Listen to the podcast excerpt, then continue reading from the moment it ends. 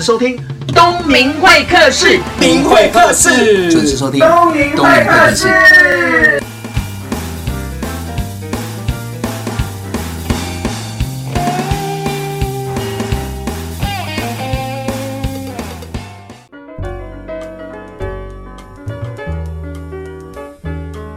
听众，大家好，我是今年明道中学的高三应届毕业生李玉轩张胜利我即将进入台湾大学一年级经济系就读。各位听众，大家好，我叫黄叶棠，那今年也是从明道中学毕业，那接下来会去美国的史丹佛大学就读比较文学系。嗨，各位听众朋友，大家好！我已经毕业很久了。我是东明会客室的主持人王东明。这两位年轻人呢，非常年轻哦，才刚满十八岁。嗯、那我为什么要访问他呢？我想要给一个新的观念，是说大家都不要只有死念书。那这两个年轻人呢，我们认识很久了哦。很久了，从你们八岁、十岁的时候我们就认识了，所以我们就讲青梅竹马好了，这样我们就讲好，青梅竹马，好。不好？这样子会比较拉近听众，对，没有距离感嘛，对对对对对。那我认识他们已经有十年了，我不敢说我看他们长大，我是他们的口语表达沟通的老师，对对，哎，不用不用，大家轻松一下，不要在这上课。那也因为这样子，长时间认识他们，包含他们的爸爸妈妈、兄弟姐妹，我都很熟悉。那他们两个已经是大学生，一个在台湾念大学，一个要跑到美国去念了，我们可能比较难见面了。但是我想说，借由这样的机会录这一集，让所有正在十八岁上下的人，甚至于听众朋友当爸爸妈妈的人，怎么样去引导小孩子变得有自信、有才华。所以我就制作这一集，那也让他们知道说，十八岁是一个很棒的成年龄。哎，你们两位认识也很久了，对？呃，对，我们认识很久，我们是小学同学，对。然后到现在已经要即将变大学生了，但是要离开台湾了。哎，有没有互相自我介绍一下？情谊深厚，那互相介绍。那我先介绍一下玉轩，我跟玉轩其实认识很久，我们是小学同学。那其实我妈有跟我说过，她在。我小学的时候看玉璇，觉得他好像是我的大学长，因为他那时候就看起来比较操劳，对，呃，也不是，好，就比较大只，然后比较成熟稳重这样子。那我觉得成熟稳重啊，我比较成熟稳重啊。我觉得在处理一些事情的这个方面，就社交或者是人际关系的这个部分，我觉得他是很有一套系统的。哦，对，那我觉得其实在小学的时候跟他互动过程，就觉得说他好像。是真的有这样子比较年长，然后去带领这种感觉，就有时候。因为我小时候一直被老师骂，对，记得吗？对，但是就是对于很多事情，我觉得是还蛮佩服他有那样的能力。在国小的时候，对，在国小的时候，那后来升上国中之后，因为我们虽然说在同一个学校，但是就距离比较远。我是在国际部，他是在国国中部，呃，同一个学校有分。对，那接触就比较少一点，但是还是偶尔会关心一下对方的一些近况啊，然后啊一起参加活动。对，那到高中又。又开始比较热切的在联络起来，然后就一起举办了慈善音乐会啊，创办英文相声社，对，然后一起参加微笑小尖兵这一类的活动，然后就接触很频繁。对，之后很多活动主持也是我们两个一起合作，对，很有默契。对对，那我觉得我们。一个很特别的一个点就是说，我们有很多梗都是可以通用的，嗯，就是说他随便讲一个东西，我都可以接过去；我随便讲一个东西，他都可以接过去，然后别人就完全不知道我们在讲什么。对，这我要接默契吗？还是臭味相同？都可以的。对，是。阿宇轩介绍一下 Ricky。叶棠他就是从小就各种才艺技能技能包都点满点啊，然后他就可以随时秀出很多他的才艺出来。比如比如说，嗯，大提琴、钢琴、吉他舞、街舞什么东西，反正就是只要让他站上舞台，他就可以表演一个东西给你看。但是最重要的就是，虽然他有这么多技能啊，他随便出去可以打爆一堆人，但是他也是平常不会随便的 show off，他会。内敛，然后到该是他表现的时候，他再表现出来，而且很谦逊，很有。对，这是一个非常难得的一件事情。对，难得？为什么这样难得？可贵 啊！你是说同学当中大部分同年级的都是小屁孩？就通常我有一个技能，我觉得想办法把它秀给大家看，可是就能做到把自己藏风，我觉得是非常厉害。你在说你自己吗？叶棠啊，叶棠，我不是，我是说你自己是那种外放的那种。对，我比较喜欢，喜欢跟人家分享。对对，哎对，分享。对，我用正面的词 汇，你比较喜欢跟人家分享，让大家知道你的存在。嗯嗯嗯。所以合作的时候，比如说我们一起写剧本啊，或者写稿子啊，有时候比如说我先拟一个初稿之后，他可以运用他的比较专业的知识，或是比较了解这一块部分的地方，把它修改到最好。比如说，如果我们写英文的稿子，那我可能就会比较着重于有趣的梗，或是有趣的呈现方式。那叶棠可能就会帮我把。比较一些细微文法啊，或是一些措辞修改到最适当的地方。所以你们两个算是个性还有才华是互补的。对，刚好一个云文云武嘛，一个是动静皆宜嘛。哦，对，两个都有讲到。那因为你们刚好要升大学生，是那我知道高中要升大学的时候，除了分数之外，要很多的面试。那我们等一下呢，谈面试技巧，因为难得年轻人，然后要去大学面对社会人士、教授，然后问。问了一些问题之后，你要怎么样帮自己加分？我觉得这很重要。我们等一下休息一下再聊这一段。好，OK，好。好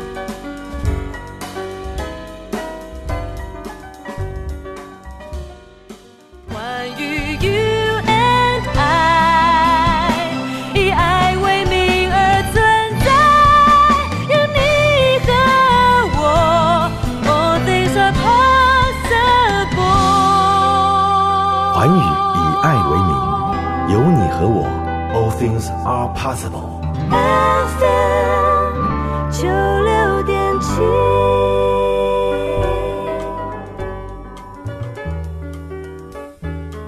现在是东明会客室的节目现场，我旁边的这一位是玉轩，嗨，另外一位是 Ricky，我是东明。那我们这一段为什么要聊面试呢？因为我们社会人士哦，每次曝光就是要帮自己加分。嗯、那两位在高中毕业之前，我知道你们就做很好的准备了，但是呢，要推甄大学的时候，每个学校的风格跟教授要的东西是不一样的。我们来谈一谈你们当初是怎么样面对这个面试。然后这样的好处是可以让后辈了解一下以后要怎么样凸显出自己的强项，对长处。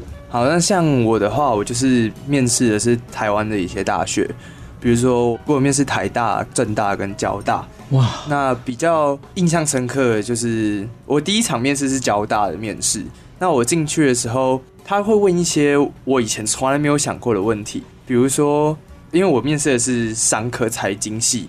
那他就会问说：“哎、你觉得通货膨胀的时候，银行的利率会上升还是下降？”当下我就啊，哦，通货膨胀我知道，银行利率我知道，但是我没有想过它会上升还是下降。那当下我就想了一下，我就说：“我觉得会上升。”然后因为通货膨胀的时候，银行会想要吸引怎样怎样怎样，然后我就会解释过程。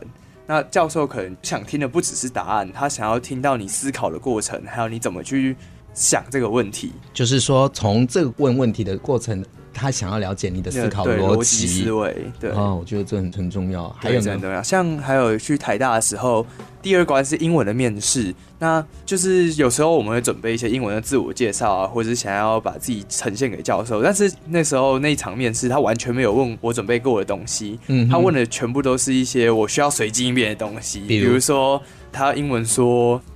你有没有最讨厌的老师啊？最讨厌的老师？他问我对，他问你在学校有没有最讨厌的老师？那你怎么回答？我就说，我好好奇。呃，没有啊，但是我有最讨厌的科目。对，我就帮自己找一个话题讲下去。那他就当然就会问我说，为什么呢？还有是哪一个？还有为什么？我就说美术哦，因为我以前被老师嘲笑还是怎么样。然后之后还有再问我一个说。哎、欸，听说你会打桌球，那你可不可以用英文跟我们解释一下桌球的规则是什么？嗯，我说哈，哦，好，所以我就一边用英文解释，然后一边加进去了一些动作跟演戏的元素，然后想办法让那个教授他们露出一点笑容，很有趣。他就是不想要听你准备好的东西啊，他丢了一个球出来来考验你的应变能力。刚刚讲到是说。既然要考你的英文能力，他就直接问你喜欢乒乓球，你可以用英文介绍一下乒乓球。对对对。那如果你平常的口语表达能力、英文的能力没有那么强的话，你刚才说不出来。嗯。但是我觉得你做的最好的是，当教授问你说你有没有讨厌的老师的时候，你的回答是 我没有讨厌的老师，但是马上转移另外一个我有讨厌的科目，然后就讲到说你最讨厌的美术。那为什么讨厌美术？是你小时候可能画画不是这么的精准，然后被老师拿着你的图。给全班对啊，对啊，检视，所以让你有一个内心的受伤。对，那我觉得这个很好，是要告诉大家是说你怎么样转变。那我觉得教授很厉害，问你这些问题，对啊，你觉得你答的怎么样？还不错吧，至少最后有上，就是有录取啊。也有可能是因为你讲的这些东西帮你加了很多分。嗯，那你内心有没有真的很讨厌的老师？没有啦，其实还好。对，就算有也不能加分。对，你了解，大家都最好了，所以很好，所以要分得清楚什么该讲，什么不该讲，什么样的场合说，这是很重要。哇塞，十八岁就懂这些了，好不容易哦。你老师是谁？东明老师，他觉得自肥。来换 Ricky。好，那我的部分面试过程呢，跟一些国内的申请大学过程比较不一样一点。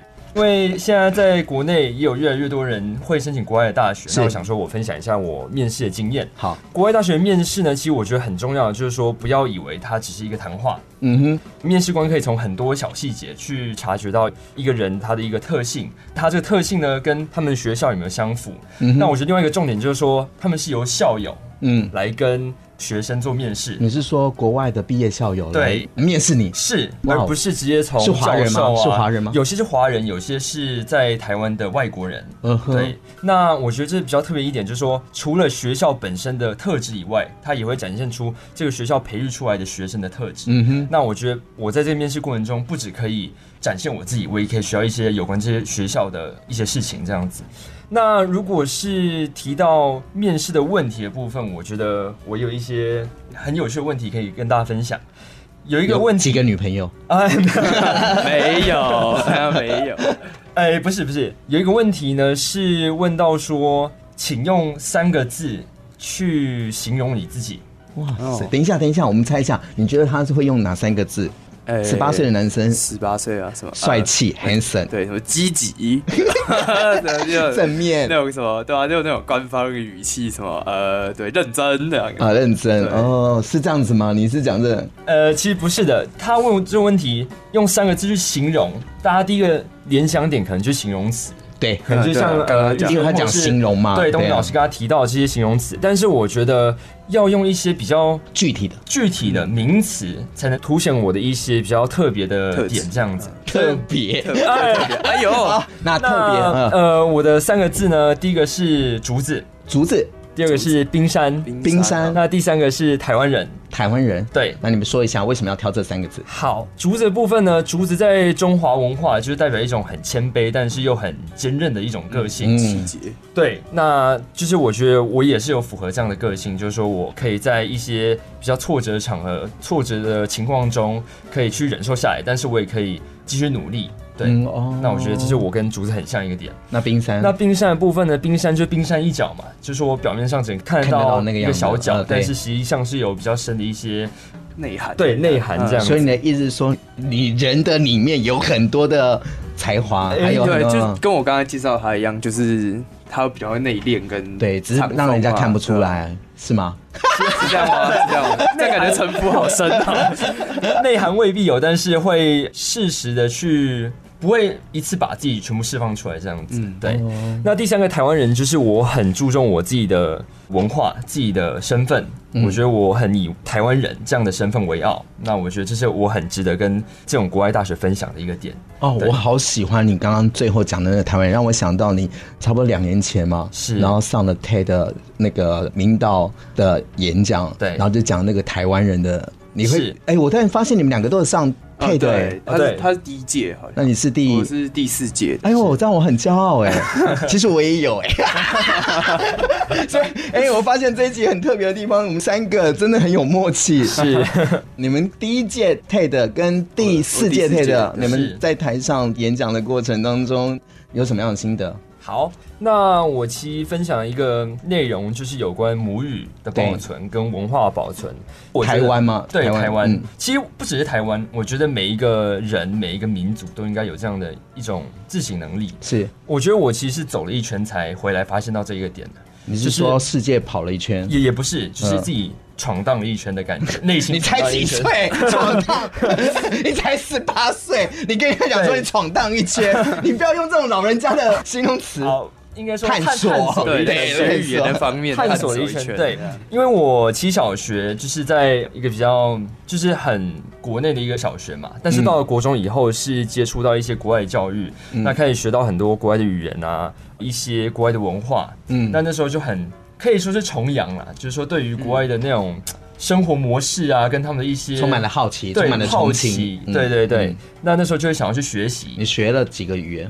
其实学过蛮多，但是比较专精的就是除了中文跟英文以外，就是法文跟西文这样子。哇，对，那等于是说在学习他人的过程中，会慢慢的流失自己的一些、啊、原本该有的。对，对原本。那那是要走了一圈之后，发现自己流失掉那么多。可以看得到那些流失部分的时候，才会自省到这个点这样子。所以你透过那十八分钟的演讲，是要唤起说，让大家在你追求这些英文啊、法文啊、德文啊什么不同国家的语言的时候，也不要忘记台湾本身的母语。我觉得要记得把自己拉回来。所以你那一场演讲全部都用台语吗？哦，没有，没有，没有。对，我其实也是还蛮遗憾，就是说台语这一块没有说真的很专精专精这样子。你跟你外婆怎么往来？跟外婆的话，外婆讲台语比较多吗？对，但是她其实也会试着讲中文，真的讲国语。对，那就变成说我也比较少练习机会了。对哦，就是看到她就抱着要金姐，对啊，这样就好了，对对对，开心。然后你呢？我那一次演讲是刚好讲到我国中的时候啦，就是跟东明老师一起去郑州的广爱之家的那一趟旅行的故事。嗯，因为那趟旅行。就是途中就很多令人感动的小故事，那我在台上就是搭配上我自己心中的那种蜕变的感觉，然后分享给大家。然后其中我就是有分享一个故事。那我在跟多明老师去的时候，我们碰到了一个小朋友，他大概才八九岁吧。那我们有一天就是一个晚上，我们大家围成一圈坐在地上，那他在我旁边，他就跟大家分享了一个他的故事。他说，几年前他跟他爸爸一起住在乡下，那时候的他从来没有去过大城市。那有一天，他的爸爸就跟他说：“哎，我们一起去河南郑州走一走。”啊，他他当然就很高兴，说：“好啊。”那他到了这个大城市之后，他看到好多车，好多高楼大厦，他真的觉得好兴奋。那他爸爸也帮他买了好多新衣服啊、新玩具什么的，还帮他买了一根冰棒。那到了傍晚的时候，他的爸爸跟他说：“哎，你在这边乖乖等我，爸爸去抽根烟，马上就回来。”于是他就看着他的爸爸的背影消失在人群当中。那渐渐的，就是天色也暗下来了，人群也散了。那对，所以他爸爸就没有再回来。那这个故事我当下听到的时候，就真的是完全不知道该说什么。啊，过了一会儿，那个小孩又用一种比较轻快的语气说：“或许爸爸是觉得我在大城市中比较有生存的机会吧。”所以我就突然那种震撼到，是什么样的机缘会让这样子年纪的小朋友要去承受这种悲欢离合？所以这也是为什么我想要把这个故事还有这趟旅程中发生的事情。站在 TED 的舞台上分享给大家，嗯，这样我觉得很棒。这因为在讲这个故事的时候，我也在现场嘛，嗯，但我听到的角度是不一样，因为我一听就知道是爸爸遗弃这个小孩子，因为我们都知道这个小孩子有得艾滋嘛，对。那我们也不能说破说啊，你就是被爸爸抛弃的小孩什么的，对，对，我们只能说可能是走失，有机会的话，你爸爸应该会找得到你，嗯。人生无常嘛，嗯，你也不知道接下来会发生什么事情。对对啊，就像你们两个都已经要念大学，我真的很难相信你们已经十 八岁了。下一次我们见面是不是告诉我说你们要结婚了，然后什么的？好，我们先休息一下，再回到东明会客这个节目现场。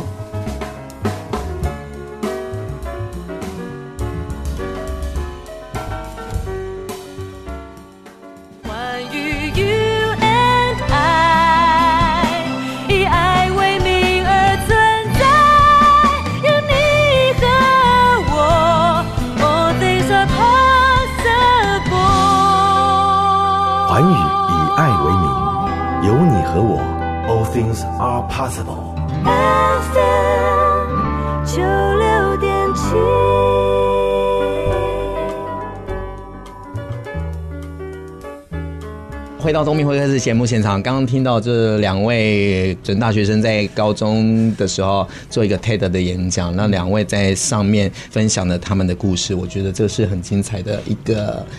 亮点，哎，欸、对，对我觉得很好。那这一段，我就想要，就刚刚讲到回忆嘛，嗯，你们回想一下，这十八年当中有没有让你比较挫折、无力的事情，可以跟大家分享吗？有，其实蛮多的。从小挫折，从小挫折到大，没有啦，没有吧？还会才会变成是竹子跟比赛，哎，对对，坚韧坚韧，好像。但我觉得有一个印象比较深刻，可以跟听众分享，就是我在高一的时候，那时候是担任我们国际部部内的学生会长，然后那时候原本对于这个职位有很多的期待，有很多想象，就是说啊，我当了会长之后啊，可以做很多事情啊，为这学校为这个部门做很多贡献。但在上任以后，发现其实不然，因为我本身就是有蛮多才艺，然后有很多课外的一些活动。然后就会变成说我时间其实很死，然后我本身其实有一些很比较不好的坏习惯，这样就是说有些时候比较不是那么积极，就是有时候功课啊喜欢拖到最后一天再写啊，嗯、考试喜欢拖到最后一天才念啊，嗯哼，那就变成说这些东西对于我本身对于个人而言是还好的，我只要可以临时抱佛脚可以应付就好了，嗯哼，但是对于一个团队这是很伤的，就是说我的一些拖延会造成整个团队运作上的不顺。那这样子也会进而造成一些团队组员之间人际关系的一些脱轨，这样子。嗯，我觉得这是我非常遗憾的一个部分。拖延？那你在团队当中拖延到什么？就是说，呃，有时候我扮演的角色可能是一个统筹者，这样子，嗯，可能要定下一些日期啊，开一些会啊，对，处理一些文件这样子。但是我可能会因为其他事情而先把这些学生会的事情搁在一边，这样子。也就是说，老天最公平的地方就是二十四小时嘛。对，如果你什么都想要的话，好像就什么都要不到。是，那你又要当会长，那又要去处理你其他的比赛跟社团的事情，兼顾课业。对，还要兼顾课业。然后那时候还没有女朋友吧？现在也没有，现在没有。所以就不会像吕玉轩那么忙了。是，哎，吕玉轩对课业了，我课业很忙。你课业很忙。那其实在这样的一个过程中，我就会发现说，人际关系的部分真的。就变很多，就原本整个班的氛围，在国中的时候是我跟大家都还蛮融洽这样子，但是到了高中之后，老师是会一直找我约谈，嗯，那同学就不是用约谈方式，他们可能是一些比较严厉的指责啊，比或者是嗯，搞什么飞机啊，黄彦堂，你怎么怎么怎么？其实也没有那么直接，但是会从一些行为啊、举止里面发现他们的冷漠跟一些、嗯、对你无感，对对对对对对，那我就觉得说真的很可惜，嗯，对。如果再一次的话，你会怎么做？其实我觉得再一次的话，不要接会长。对，或许我没有那样的能力去承担这样的一个责任。那其实我在小学也有发生过类似的情况。我在小学也是对自治市市长，虽然说当下感受没有那么严重了，但是也有相同的一个情况，就是说有时候做事情会有点无力，嗯哼，然后就会引来一些同学的指责，这样子。哇，这样听起来，你从国小就开始有社团活动了耶？对，就是会，这是很棒的耶。因为不是只会念书，因为台湾的教育几乎都是填鸭式考试，然后补习，所有的才艺的课程都拿来模拟考试，对吗？嗯，玉轩，我的挫折吗？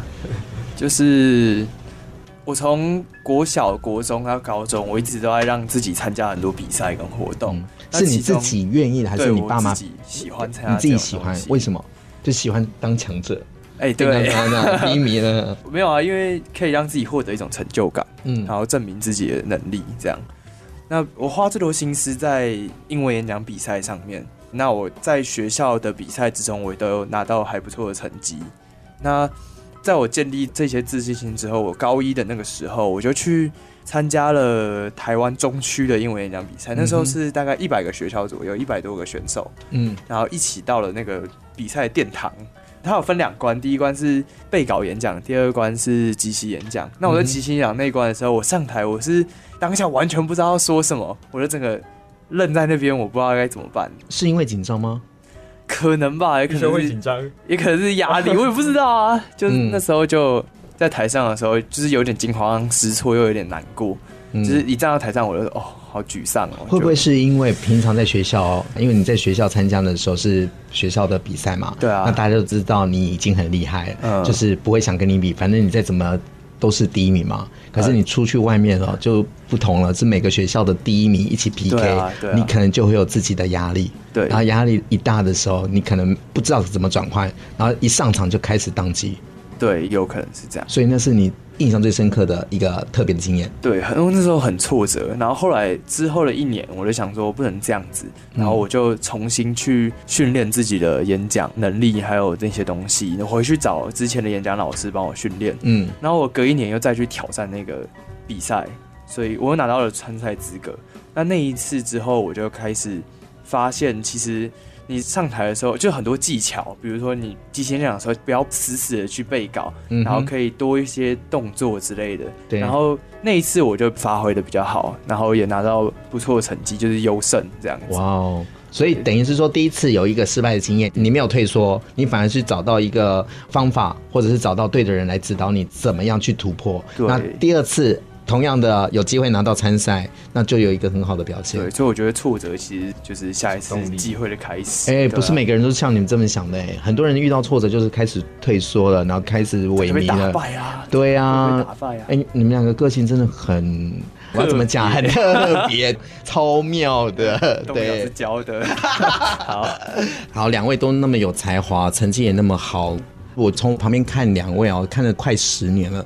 我觉得你们两个小孩子的生长环境好像不太一样。我怎么说？因为大部分的爸妈都希望要求自己的孩子要好好念书啊，分数啦、然后考第几名啊，甚至于在学校之后的时间，几乎都安排补习课辅。那两位好像没有太多的这个部分。是，嗯，对。我觉得，如果是以我的例子来说，我父母都从来不会很在意我的成绩，就是说也不看成绩单的。对，嗯、那我觉得他们比较注重的是，可能是我阅读的习惯，对我一些才艺的培养，是，然后一些参加活动的习惯啊，上舞台的习惯，我觉得这是他们很在意的。对，但是对于那个分数的那个数字，他们是完全不会去责备我啊，或者是去太关心的。考不好也没关系吗？对。考不好，下次再补起来，搞好一点就好。对，而且我觉得这样反而是有一个动力，就是说他们不关心我，反而会有一种紧张感。为什么？说会有一种自觉，说自己好像有哪一个部分不足，但是他们感觉又不关心。那是他们真的不关心呢，还是 放弃了？还是 没没救了？哎，你自省能力超强的，所以会自己想要再往前推进。对，哇，会有这样的动力。你呢？其实我也是不喜欢读书，但是只是分数很高而已啊，啊没有啦，就是台大、清大、交大哦，哦，没有，因为爸爸妈妈从小就是培养一种对自己负责的那种感觉，他们其实也没有很在逼迫我的成绩，但是如果我成绩掉到一个程度的话，我自己会有警觉，我就想说，哎、欸，不行，不能这样子，那我应该要开始努力去做这件事情了。那这种责任感除了用在成绩上面，你会用在自己办活动上面啊，你要把每件事情做到最好，嗯、我觉得这是非常重要的事情。而且这个也是我非常感谢我父母亲对我自由教育的这种态度。所以两位才这么有弹性，应该是说爸妈给予了很大的足够的空间，对啊，对吗？没有给太多的压力。对，哇哦，听众朋友有没有听到？我觉得如果你有小孩了，你给太多小孩子压力的话，反而他们会有压迫感，嗯，反而短时间没有办法达到的话，就可能。失去了一些自信，那我们可能从学习的过程当中累积一些经验跟能力，然后自信心就慢慢慢慢的累积，好像就会不一样了，对吧？自然而然就会累积到那些知识。像我不喜欢读书，但是我很喜欢学习新的技能。对哦，不喜欢读书，但是可以喜欢学习。对，哎、欸，这句话我可以送给听众朋友。我们这一段都会送一首歌给听众朋友，那要送什么歌呢？两位。好呃，我想要跟听众分享一首歌，这首歌是一首法文歌，它叫做《CD》，然后它是一首有关友情的歌。那我觉得刚好我跟玉生在场，那就代表我们一种友情，然后也希望友情可以伴随。每一个人，不管是在低落的时候，或者是在欢乐的时候，嗯、对，它都是一种凝聚每个人的一个力量。力量，呃，友情真的很重要。哎、欸，你要出国念书了，我们可能不常见面，啊、我们只能透过 FB 按赞，不要太想我们啊！好，送给大家这首歌，CD。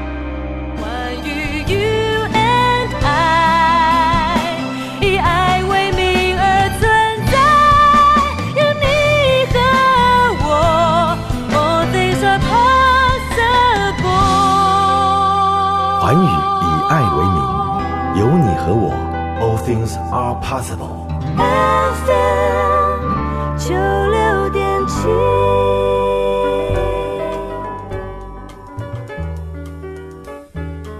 欢迎回到东明会客室节目现场，我旁边是黄叶堂 Ricky，这边是李玉轩 Johnson。嗨，那最后一段了，那我想要借由两位十八岁的年纪，可以给一些年轻人建议，就是可能是跟你们差不多的，有可能是比你们小的，嗯、甚至于听众朋友有他们有自己的小孩，有什么样的建议可以给他们？好，那。我就先讲了，呃，我觉得现在台湾目前来讲，有越来越多人申请国外大学。国外大学它很注重的一块就是课外吗？不是分数，对，分数固然很重要，它是一个门槛，嗯、但是它也很注重一些课外的活动，譬如说举办一些活动啊，你是否有领导能力，你是否可以跟一个团队合作，对、嗯，或者是一些才艺啊这些部分，那这些都是他们很看重的。其实国内的学生像我们都会知道这一点，所以都会往外去探索，去朝不同的方面亮点去努力。嗯，但是这样会造成一个问题，就是说大家都为了这样的一个门槛，这样的一个要求，大学的要求，为了做而做，对，为了做而做，就变成说有时候，比如说一些志工啊，为了时数失去它的意义。对对，一些才艺为了比赛，嗯，那我觉得这个就失去了学才艺。做志工、做活动，原本的那个快乐感、那个愉悦感，还有学习当中的那个很令人享受的那种感觉，对。对，所以应该要怎么做？所以其实我觉得，我当然不是说我做这些事情都是完全是不会想利益这样子，我还是会。朝着一些大学目标去做这些事情，但是我觉得我会很享受其中的过程，我不会找一个我很排斥的东西来做，然后就要拿那个对对对，做的很不愉快这样子。我会找一些我很有兴趣，我可以发挥我自己的才能，然后又可以达到一些目标的一些活动啊才艺去。我觉得你刚刚讲的一个关键字我很喜欢，就是享受。是，嗯，对。如果你做这些事情不享受的话，如果你满脑子都是觉得说压力啦，对，或者哦好烦哦，我想应该不会有很好成绩，而且面试官或者是。未来的这些人其实会有感受到的，对，一定对吧？对对。哦，那我想要就是建议同学的方面，就是说，因为就是我现在是申请台湾的大学，那要读大学势必就是要考那些试，像学测啊，或者职考啊，或统测那些东西。那所以你不是走繁星吗？不是，我是考学测的申请。嗯、所以读书跟分数这一块是很重要，没有错。但是一定还有比它更重要的事情，像。毕竟你在国高中六年，你的青春时光之中，如果把全部都投注在每天努力的死读书上面，我觉得这是一件非常非常可惜的事情。这段时间其实是应该让我们拿来探索我们自己，我们到底喜欢什么，还有我们的长处在哪里。这一段时间，如果就是被压迫着去读那些课本上面的知识，我实在是觉得太可惜了。对，所以我其实很感谢。就是我们的高中，就是明道中学，可以给我们这么多机会，让我们去参加那些活动啊，或是让我们去展露自己的才艺。我觉得探索自己是非常的重要。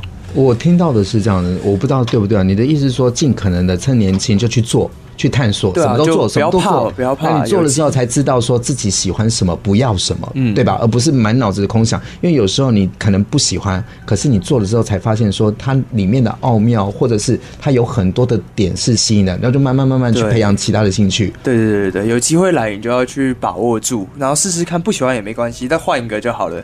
反正你还年轻嘛，那么多时间可以去探索自己的兴趣。对，所以你从几岁的时候就开始有这样的想法？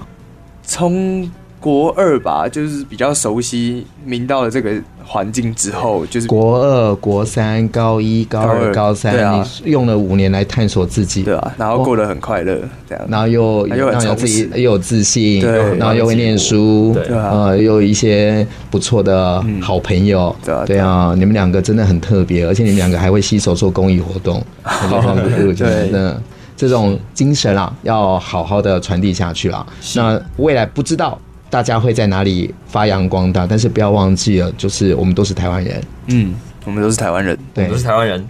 对，所以呢，我也希望两位在未来路上，请你记得，呃，不管遇到什么样的开心跟不开心的事情，要懂得转念。然后同时你要知道，你们身后有很多支持你们的人，包含我，包含家人，包含你们的粉丝，好不好？有机会再回来东明会客节目上。今天你们是十八岁，我们录了这一集叫做《不一样的十八岁》。